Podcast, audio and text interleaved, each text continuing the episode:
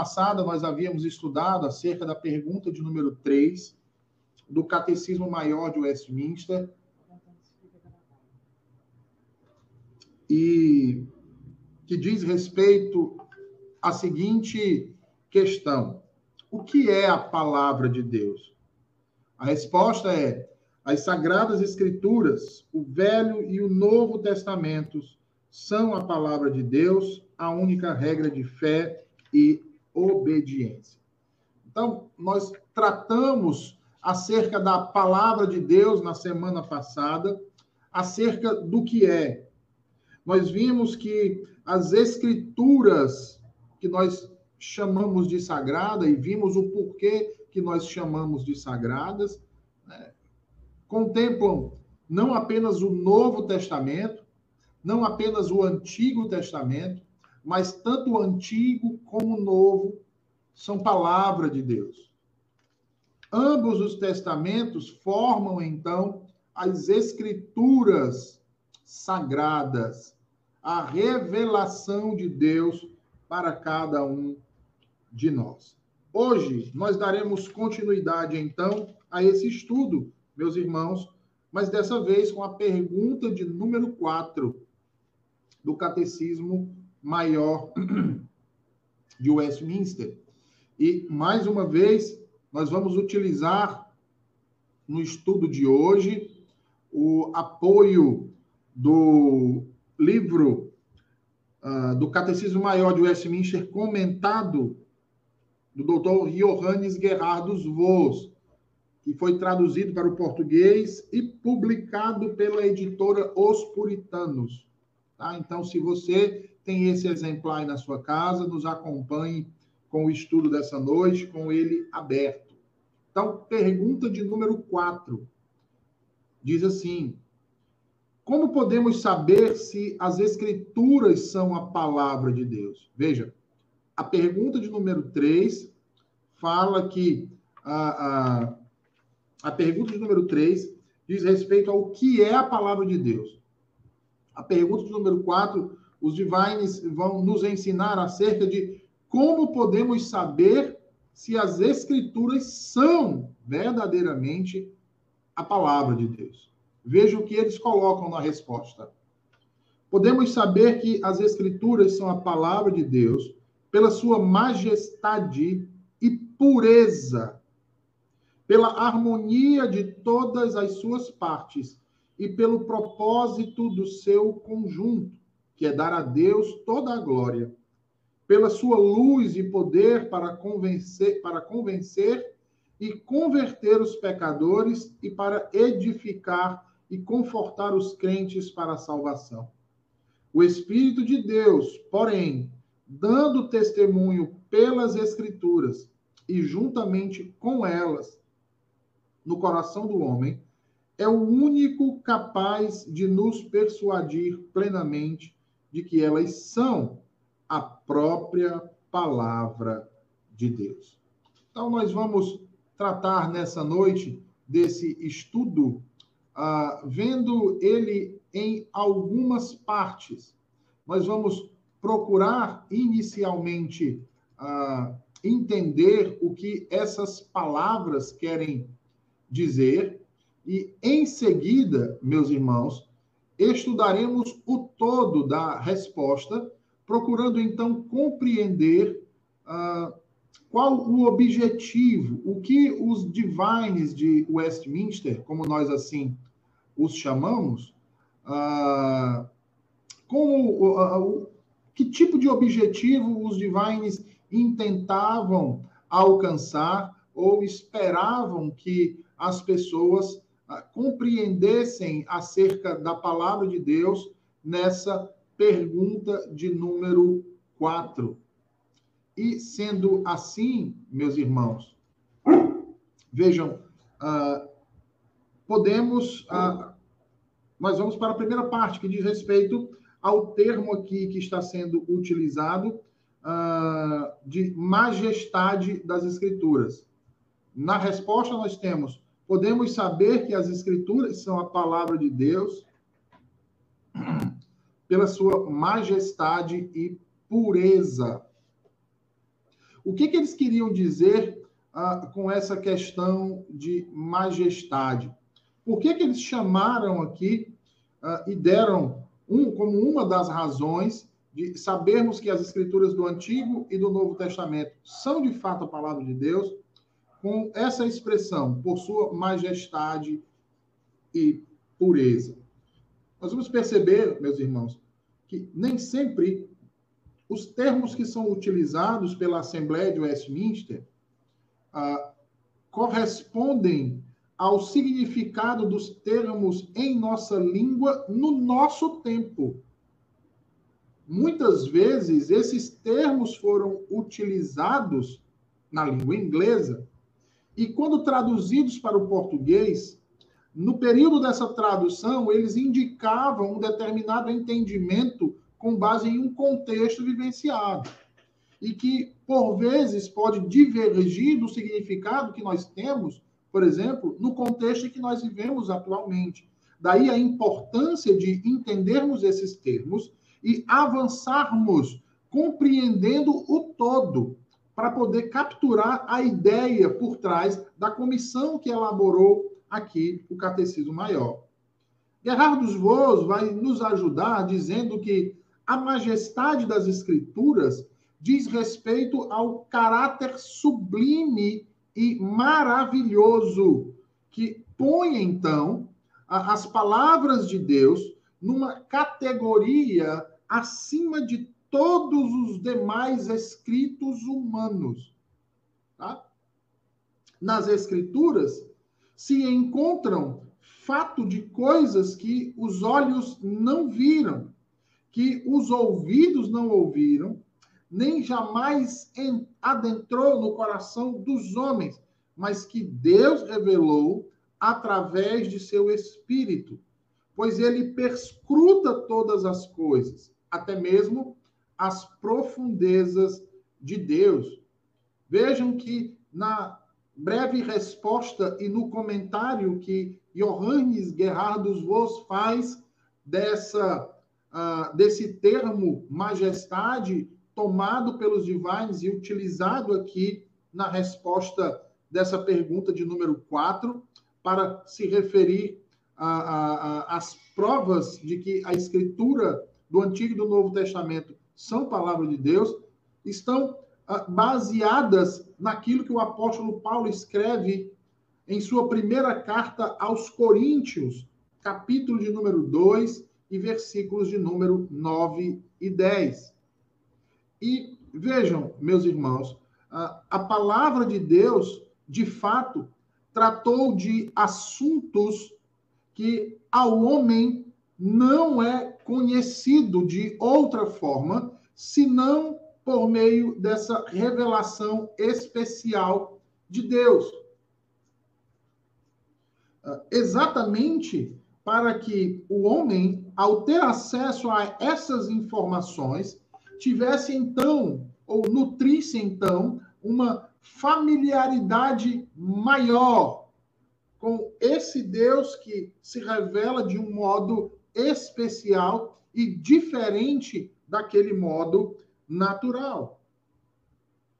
Sendo assim, nós podemos ver que essa majestade das Escrituras, que a coloca acima dos escritos humanos, podem ser vistos, por exemplo, uh, na quantidade de traduções que há uh, e na quantidade de cópias que há desse mesmo livro, ou, melhor dizendo, desses mesmos livros. A Bíblia é, dentro de uma categoria literária, nós podemos dizer, disparadamente, o livro mais lido e mais acessado de todos os tempos no mundo. Os textos do Novo Testamento, as cópias que foram feitas das palavras do Novo Testamento, elas são ah, inominavelmente superiores ah, a muitos grandes escritos do passado, como, por exemplo, uh, escritos de personalidades importantes da filosofia grega e até mesmo de uma herança pré-socrática, se é que podemos dizer assim, de escritos. Nós não temos o mesmo cuidado, nós não temos a, a mesma assiduidade, nós não temos o mesmo desejo, o mesmo afinco na multiplicação dessas palavras, na propagação desse conhecimento, na distribuição dessa revelação que nos é trazida nos 66 livros de toda a Escritura, em outros escritos humanos, por exemplo, né? por melhores que eles sejam. E é por isso que no ponto 2, Gerardo Voz vai dizer que posição então ocupa a Bíblia entre os livros do mundo? Ela é única, porque, como eu disse, ela foi traduzida em inúmeras, em centenas de línguas espalhadas pelo mundo e continua em nossos dias a ser traduzida. Eu mesmo estudo ah, ah, no meu mestrado com um ah, tradutor. Ele tem está próximo de concluir a tradução do Novo Testamento para uma das linguagens indígenas do nosso país, da região ali da selva amazônica. Então, vejam, é, é na palavra de Deus que nós encontramos ah, as palavras poderosas, criadoras. É, é na palavra de Deus que nós encontramos as razões do mundo criado e das coisas que acontecem e por que que acontecem dessa forma e a que fim elas se destinam nos chamados decretos de Deus, né? Afinal de contas, a decreto de Deus é uma palavra divina que mostra que algo está para acontecer, que algo obrigatoriamente vai acontecer. E quando nós olhamos por exemplo, né, já que eu dei o exemplo aí do, dos decretos de Deus, ou do decreto de Deus, quando nós olhamos para esse decreto sendo uh, realizado ao passo que foi profetizado, ao passo que foi escrito, anos, séculos antes uh, de, de, desses fatos acontecerem uh, na história humana, nós percebemos que eles incluem não apenas eventos do passado são registrados não apenas daquilo que aconteceu ou daquilo que acontece, mas principalmente daquilo que virá a acontecer. Né? E tudo que ali foi descrito tem sido cumprido cabalmente e rigorosamente. Do ponto de vista literário, reiterando aqui as palavras de Gerardo Voss, né, a Bíblia é tida como a maior de todas as obras no mundo. Então, o termo majestade vai se referir a isso da Escritura, vai se referir a, a essa posição em que ela é colocada de maneira sublime por sua essência, uh, uh, por sua origem, uh, por seu chamado, nós podemos dizer assim. Tá? Então, as Escrituras são a palavra de Deus, por causa de sua majestade. Mas veja, não apenas porque é um escrito literário aclamado, não apenas porque tem relatos do que aconteceu, do que acontece e do que há de acontecer, e que esses relatos, uh, muitos deles já se realizaram, mas, veja, por sua pureza não é apenas por conta desses dados literários. Observem aí a preocupação dos divines em colocar também por sua pureza. Veja, pela sua majestade e pela sua pureza. Então, a pergunta da vez agora é: o que então eles queriam dizer com essa pureza? E aí, Gerardo dos Voos vai nos ajudar a entender isso. Ele vai dizer: a pureza das Escrituras significa o seu caráter de verdadeira palavra de Deus, completamente livre de todas as impurezas do erro e de assuntos estranhos a ela. Eu vou repetir aqui. A pureza das Escrituras significa o seu caráter de verdadeira palavra de Deus, completamente livre de todas as impurezas do erro e de assuntos estranhos a ela. O que significa dizer com isso, então, essa pureza? Eu acho que a resposta aqui já está clara, mas para facilitar ainda mais o entendimento de cada um de vocês aí, meus irmãos, nós temos aqui algumas coisas importantes a serem, então, relatadas. Por exemplo, pureza. Ele coloca aqui, ah, baseando no caráter de verdadeira palavra de Deus, completamente livre de todas as impurezas. Há um contraponto aqui entre aquilo que é puro daquilo que é impuro. Mas no tocante ao quê? Aos assuntos. Tudo aquilo que a Bíblia se propôs falar a respeito, se propôs dizer algo, tudo aquilo a que ela faz referência é verdade. Quer seja em relatos históricos, quer seja em profecias, quer seja em coisas que aconteceram no passado. De modo que nós podemos olhar para esses relatos com confiabilidade. porque estão livres desse tipo de erro e de impureza. É diferente daquilo que nós vemos em literaturas religiosas do passado, inclusive literaturas cristãs ou judaicas do passado, mas que carregam em si erros, quer sejam de ordem histórica, quer sejam de ordem cronológica, quer sejam falsas profecias.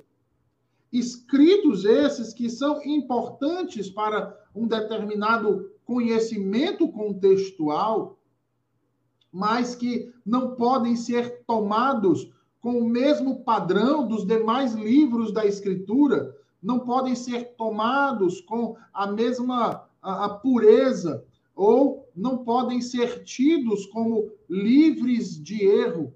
É por isso que a nossa Bíblia ah, ela possui 66 livros e não possuem aqueles livros que foram acrescentados, chamados de apócrifos, exatamente porque carregam erros, carregam problemas, não apenas de ordem histórica, mas principalmente de ordem uh, teológica, textos que muitas vezes não trazem uma iluminação aquilo que foi revelado no passado, mas que trazem confusão, que não trazem ou não demonstram pureza, mas pelo contrário, mostram um tipo de sincretismo com outras religiões, mostram inverdades, mostram um, um, um tipo de a, a, a, misticismo exacerbado em muitas colocações e erros de natureza histórica, erros de natureza cronológica.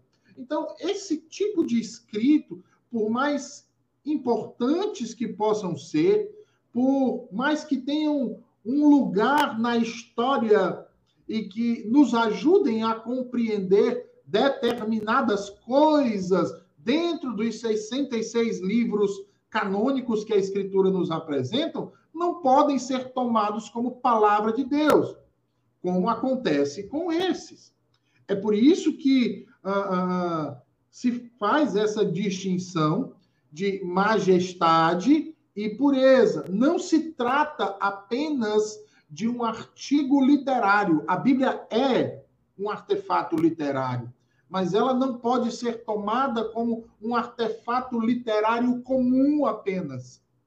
Tá? porque, como diz a própria Escritura, ela é uma palavra viva e eficaz.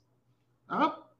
Uh, então, continuando, né, Guerra dos Ouros vai dizer o seguinte: por que outros livros não se podem equiparar em pureza à Bíblia?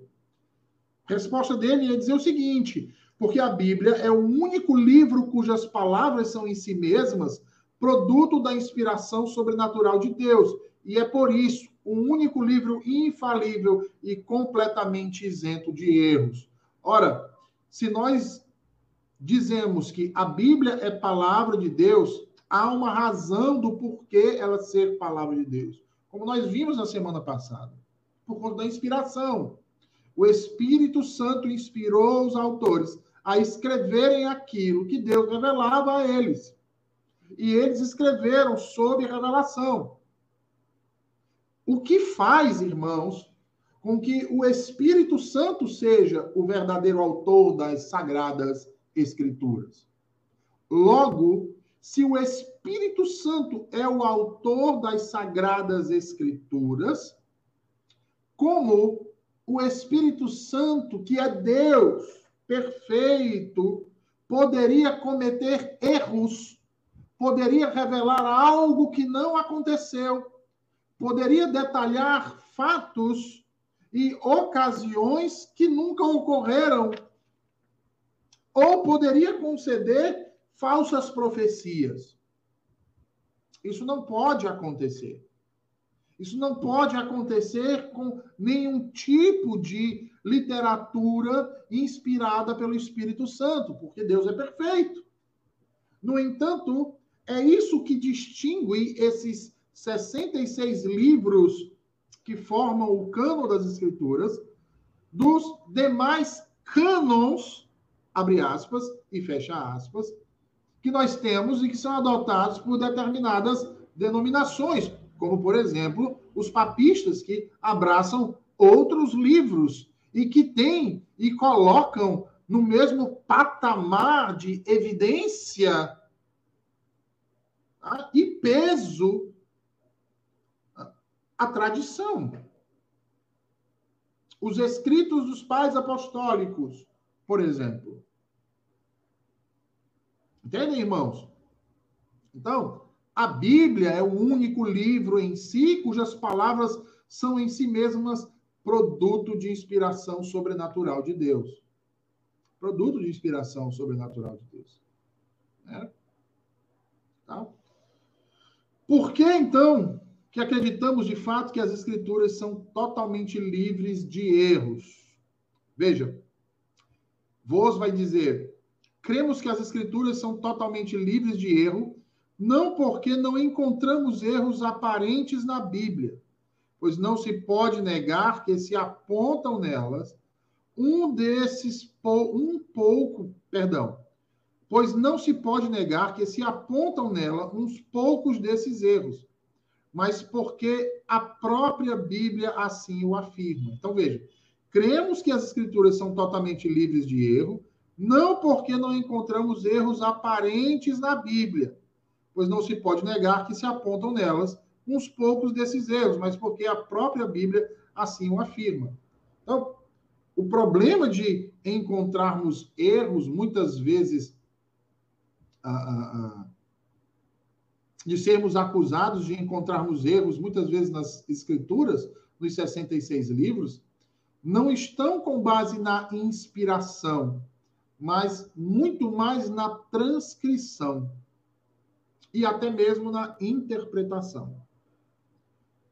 Dando continuidade, então, à resposta de Vos, ele diz: a nossa fé nas Escrituras não pode jamais ser inferência dos fatos das nossas próprias experiências, mas a formulação dos ensinamentos das próprias Escrituras acerca de si mesmas. Qual é o grande problema desses que gostam de apontar erros na Escritura, contradições dos textos, problemas de ordem teológica, contradições entre os autores e etc, e etc, e etc? É uma questão interpretativa que parte da subjetividade de cada indivíduo, que procura compreender as escrituras com base na compreensão do seu tempo, ignorando pontos essenciais para o correto entendimento daquilo que está sendo uh, dito ali. Há muitos hoje em dia que leem ainda o livro de Gênesis querendo dar respostas à ciência moderna. Então, da mesma forma que há esse tipo de equívoco e esse tipo de problema hermenêutico que vai conduzir a muitos a terem uh, diversos tipos de interpretação dos textos de Gênesis, nós encontramos também em outras passagens das Escrituras, como, por exemplo, quando chegamos ao Novo Testamento, nas cartas paulinas, nas epístolas chamadas de pastorais, onde nós vemos ali uma série de orientação por parte do apóstolo chamado por Jesus Cristo e que está escrevendo, inspirado pelo Espírito Santo, aos seus colaboradores que estão em cidades à frente de igrejas, plantando novas igrejas, estabelecendo ali presbíteros, estabelecendo ali diáconos. Há muitos que hoje em dia utilizam-se desse padrão da subjetividade que nós dentro da hermenêutica chamamos de a reader response, né? a responsabilidade daquele que lê em interpretar segundo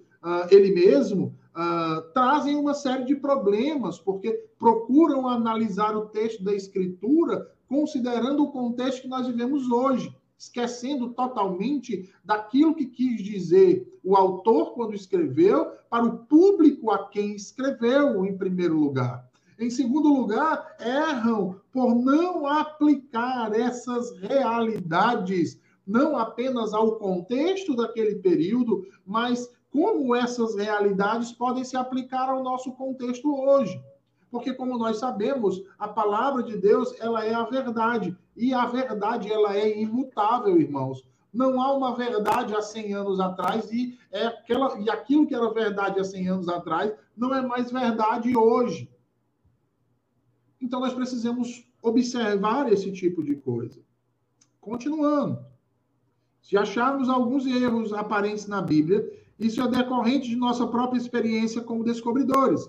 Mas se levarmos em conta que a Bíblia apresenta a si mesma como livre de erros, essa é uma cogitação que decorre do ensinamento da própria Escritura. Temos que aceitar o ensinamento da Bíblia sobre o inferno e outras matérias. O fato é que a Bíblia ensina que a Bíblia é inerrante. Conquanto possamos ter alguns problemas sem solução sobre uh, uh, aparentes erros, tá? Aparentes erros. Isso, no entanto, não basta como justificativa para desconsiderar o ensino que ela traz sobre si mesma, a não ser que fique provado que a escritura contenha erros e que eles existem nos textos genuínos dos originais em hebraico e grego. Se fosse possível provar isso, a credibilidade da Bíblia como a mestre da verdade para tudo seria, em decorrência disso, destruída. Então, vejam, até nisso, meus irmãos, nós encontramos a boa mão de Deus agindo no tempo, não apenas preservando o seu texto, mas também o omitindo dos críticos e dos detratores que procuram negá-lo. Tá? Então, quando, veja, quando nós falamos em aparentes contradições ou aparentes erros, nós não estamos com isso dizendo que de fato há erros, de fato há contradições. Porque, como nós havíamos dito anteriormente, esse é um problema que tem uma série de fatores para que aconteça. É por isso que nós preferimos utilizar o termo aparente e não erros ou contradições. Aparentes erros e aparentes contradições que se dissolvem ao passo que estudamos melhor a Escritura, considerando tanto o seu contexto imediato, como o seu contexto maior, o seu contexto histórico e, principalmente, irmãos, o seu contexto canônico. Né? Quando nós falamos de contexto canônico, a gente está considerando aquilo que a Bíblia diz sobre aquele assunto. Não apenas ali, naquele versículo daquela carta que Paulo escreveu, naquele capítulo especificamente, mas de como aquilo que Paulo escreveu se relaciona com os escritos dos demais apóstolos, com os evangelhos, com o livro de Atos, com toda a escritura, com o que os profetas disseram, com o que a Torá nos, nos revela, né? com o que os livros poéticos nos trazem, olhando para isso tudo como um todo. É por isso que os reformadores, meus irmãos, defenderam tanto a Escritura como palavra de Deus, não apartados os testamentos, mas unidos como um bloco conciso.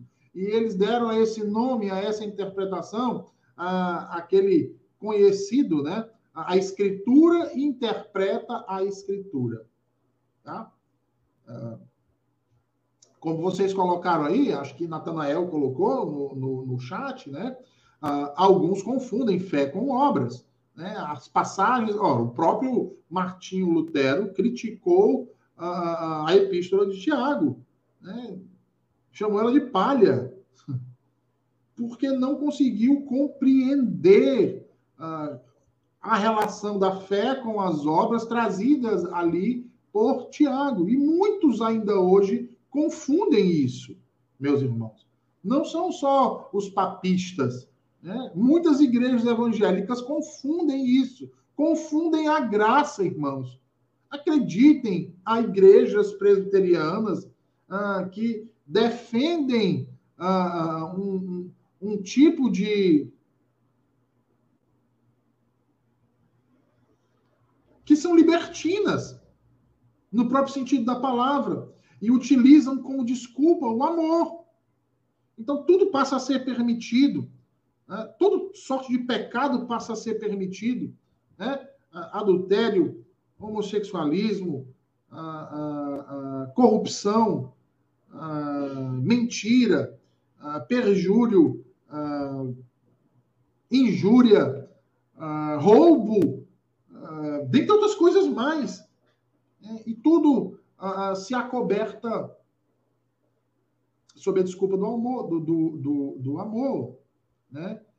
Sobre a confusão que fazem da graça, tá? E da rejeição que tem da lei. Não entendem como essas coisas se relacionam. Se havia um problema no primeiro século, irmãos, de que os judeus não conseguiam conceber a ideia dos gentios entrando no pacto sem que fossem circuncidados, há aqueles há, nos nossos tempos que não conseguem conciliar a ideia da graça com a lei de Deus. Não conseguem, não conseguem.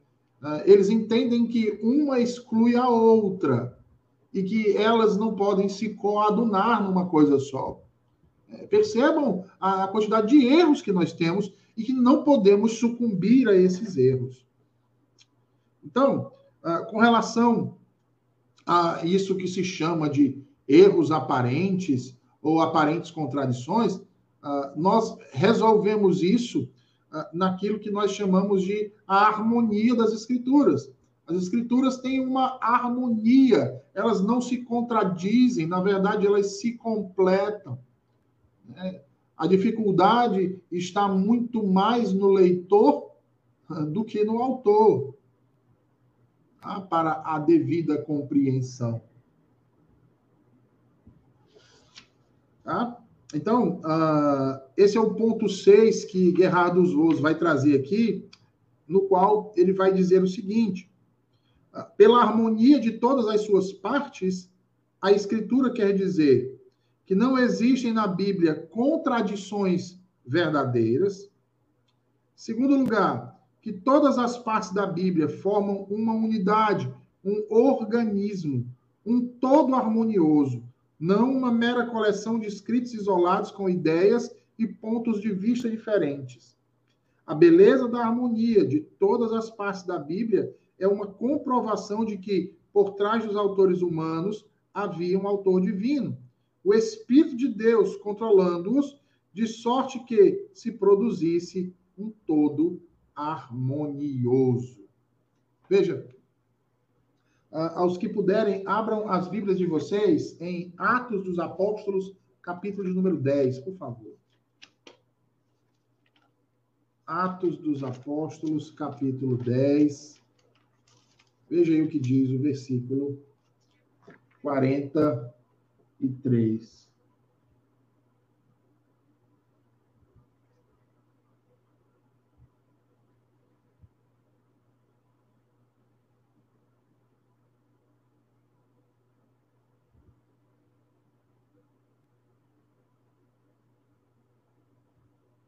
Nós temos aqui no capítulo 10, meus irmãos, se vocês bem lembrarem, ou se quiserem, pode retornar, pode olhar aí o título da perícope que traz na sua versão da Escritura.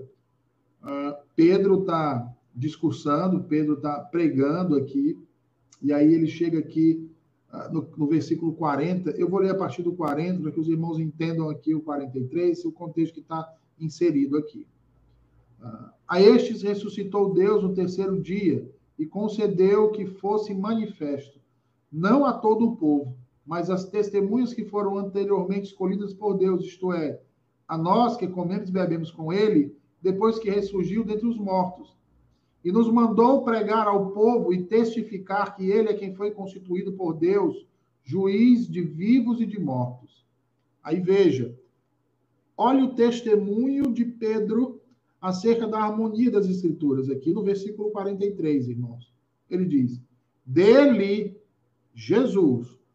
Todos os profetas dão testemunho de que por meio de seu nome, todo aquele que nele crê recebe remissão de pecados. Agora, avance, por favor, ainda no capítulo de número 10, perdão, ainda no livro de Atos, e vá para o capítulo 26, por favor. Capítulo 26 dos Atos dos Apóstolos. Veja aí o que diz o versículo 22. Nós temos agora aqui uh, o testemunho acerca de Paulo, acerca uh, da harmonia de toda a Escritura. Então, capítulo 26, veja aí o versículo de número 22. Paulo está discursando perante o rei Agripa, né? E aí ele vai fazer uma defesa do evangelho que ele prega, e ele diz o seguinte: eu vou ler a partir do versículo 19, mas o foco do nosso estudo aqui para falar sobre essa questão da harmonia é o 22, tá, irmãos? Então, veja aí o que diz. Pelo que, ó rei Agripa, não fui desobediente à visão celestial, mas anunciei primeiramente aos de Damasco e em Jerusalém por toda a região da Judéia e aos gentios que se arrependessem, se convertessem a Deus, praticando obras dignas de arrependimento. Por causa disto, alguns judeus me prenderam, estando eu no templo, e tentaram matar-me. Mas alcançando o socorro de Deus, permaneço até o dia de hoje. Agora veja. Como, Paulo, você permanece até o dia de hoje? Dando testemunho tanto a pequenos como grandes, nada dizendo senão o que os profetas e Moisés disseram haver de acontecer.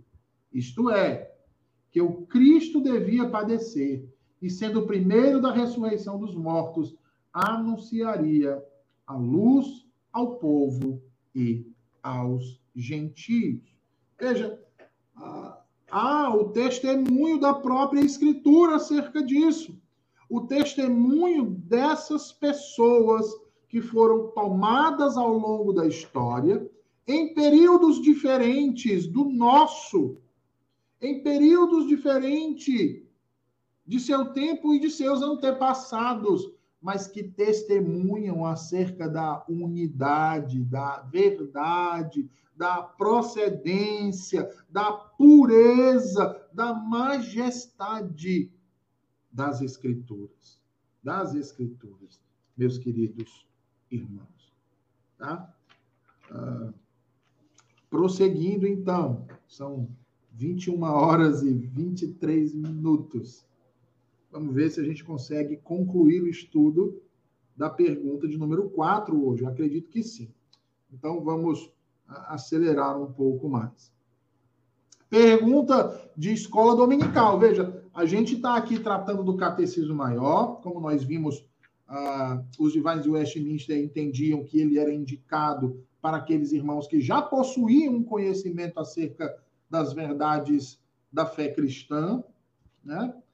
Uh, mas que aqui é suscitado, então, pelo Guerrado dos Voos, por exemplo, para nossa reflexão.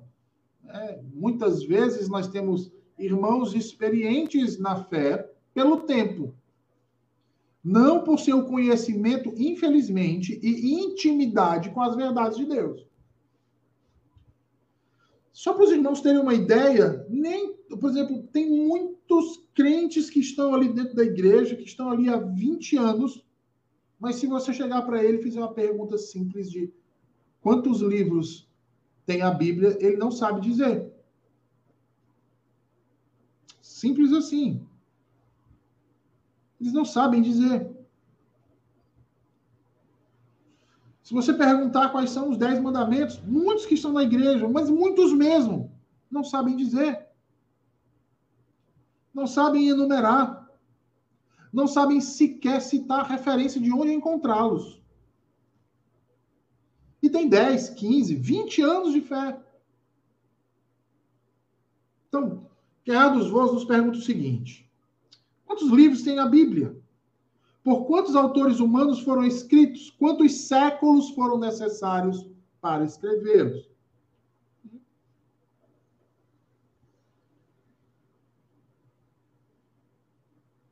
É, muito bem, muito bem, Natan, isso mesmo. Então, quantos livros tem a Bíblia? É, quantos autores escreveram? Tá? Então, nós temos aqui respostas contundentes para aqueles que têm apreço por essas sagradas escrituras, que verdadeiramente as tratam como puras e majestosas. Né? Eu já disse aqui por reiteradas vezes, então, 66 livros, escritos por cerca de 40 autores diferentes. Tá? E quanto tempo levou para escrevê-la? 14 séculos aproximadamente. 14 séculos. Daí, pelo menos 1.400 anos, aproximadamente. Né? Eu gostaria de dizer que essa é pergunta de escola dominical. E aí, as professoras dos pequenos que estão aí acompanhando o estudo, né? Nossas criancinhas têm que aprender isso desde pequenininhos, tá? Eles precisam conhecer a palavra de Deus, ter apreço por elas, tá? E, e quando eu falo conhecer, não é ter um conhecimento supérfluo, mas é ter um grande conhecimento, tá? Bem, se na Bíblia não há erros, não há contradições, como então nós podemos sustentar essa, esse tipo de afirmação? É, é o ponto 8 que o Guerrado dos Voos traz aqui nos comentários que ele faz a pergunta de número 4. Ele diz: a ausência de contradições na Bíblia não pode ser explicada pela teoria de que ela é uma mera coleção de escrituras humanas. 40 homens, ao escreverem uma coleção de 66 livros ao longo de 1.400 anos, jamais poderiam evitar uma enorme quantidade de contradições. Pare para pensar um pouco nisso. Eu tenho um conjunto de livros escrito ao longo de 1.400 anos, por pelo menos 40 autores diferentes, e que muitos desses autores tiveram acesso aos escritos uns dos outros por cópias, não pelos originais.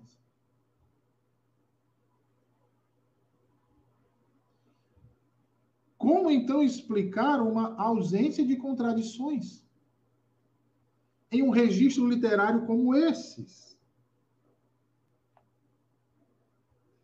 Simples, irmãos. E a resposta não pode ser outra. Tá? A falta de contradições da Bíblia só se pode explicar pelo fato de que todos os escritores humanos foram controlados ou inspirados pelo Espírito Santo. Sobrenaturalmente. E de uma forma tal, irmãos, que o produto final que eles produziram é verdadeiramente a palavra de Deus. É verdadeiramente a palavra de Deus. E é por isso que ela é livre de contradições. É por isso que ela é livre de erros. Porque ela é palavra de Deus. Ah, mas tem gente que não acredita nisso. Tem gente que acha que manter um escrito literário como esse, um conjunto de escritos literários como esse, dessa forma, preservando-os dessa forma, é, é impossível. E, de fato, muitos consideram loucura a palavra de Deus. Muitos consideram impossível isso acontecer. Muitos sequer cogitam a possibilidade de uma inspiração sobrenatural. Quiçá cogitar, irmãos, ausência completa de erros e contradições. Mas por que então a Bíblia não contém erros e contradições? Qual é o propósito dela? O propósito da Bíblia como um todo é glorificar o Criador de todas as coisas. É esse o propósito da Escritura. Revelar o Deus glorioso que criou todas as coisas, sustenta todas as coisas e governa todo o universo.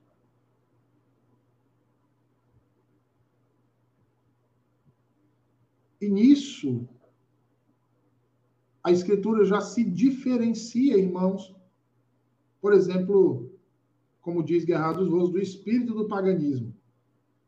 Tanto do antigo espírito pagão quanto do novo espírito pagão moderno. Né? Que é o que procura glorificar os homens ou aqueles que procuram glória para si mesmos. Nenhum autor da Escritura procurou proeminência para si, mas tão somente para aquele que o tomou em suas mãos, para revelar-lhe a si mesmo e os seus desígnios. Diferente dos autores humanos que escrevem para alcançar uma glória pessoal, para demonstrar um tipo de sabedoria, para galgar interesses próprios. Então, meus irmãos, ah, que frutos ou resultados da Escritura mostram que ela é palavra de Deus? Vos então responde: Onde quer que se conheça e se creia na Bíblia, a perversidade e o crime são refreados.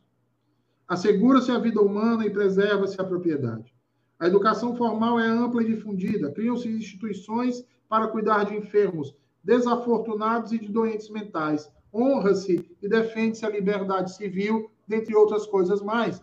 Aqueles que têm acesso à escritura, aqueles que vivem, conhecem, estudam e, e, e, e procuram alinhar suas vidas ao que a escritura diz, produz uma série de frutos bons, produz uma série de mudanças onde chegam, produz uma série de virtudes, não apenas uh, para si mesmos, mas para outras pessoas, porque a palavra de Deus é viva, a palavra de Deus é poderosa e há uma promessa de Deus de bênção para o povo de sua aliança, para o povo do pacto, no sentido de que quanto mais o conhecerem, mais provarão de suas bênçãos. Quanto mais se conhece a Deus, mais se prova da eternidade. Quanto mais se conhece a Deus, mais se uh, vive verdadeiramente. Nós podemos ver isso, irmãos, refletido em países onde verdadeiramente a escritura é tomada como palavra de Deus, é observada, é ouvida. Olhem para os grandes avivamentos que houveram nos últimos tempos, nos últimos séculos. Sempre eles aconteceram a partir da palavra de Deus a partir da verdade de Deus. e da ação sobrenatural do Espírito Santo através dela. De modo que compare isso àquelas sociedades humanas que desprezam a verdade de Deus. O salmista no Salmo 74, 20 diz: Os lugares tenebrosos da terra estão cheios de moradas de crueldade. Quanta injustiça há nos chamados países laicos. Quantos problemas de ordem social, de corrupção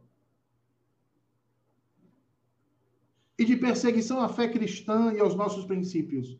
Quantos irmãos?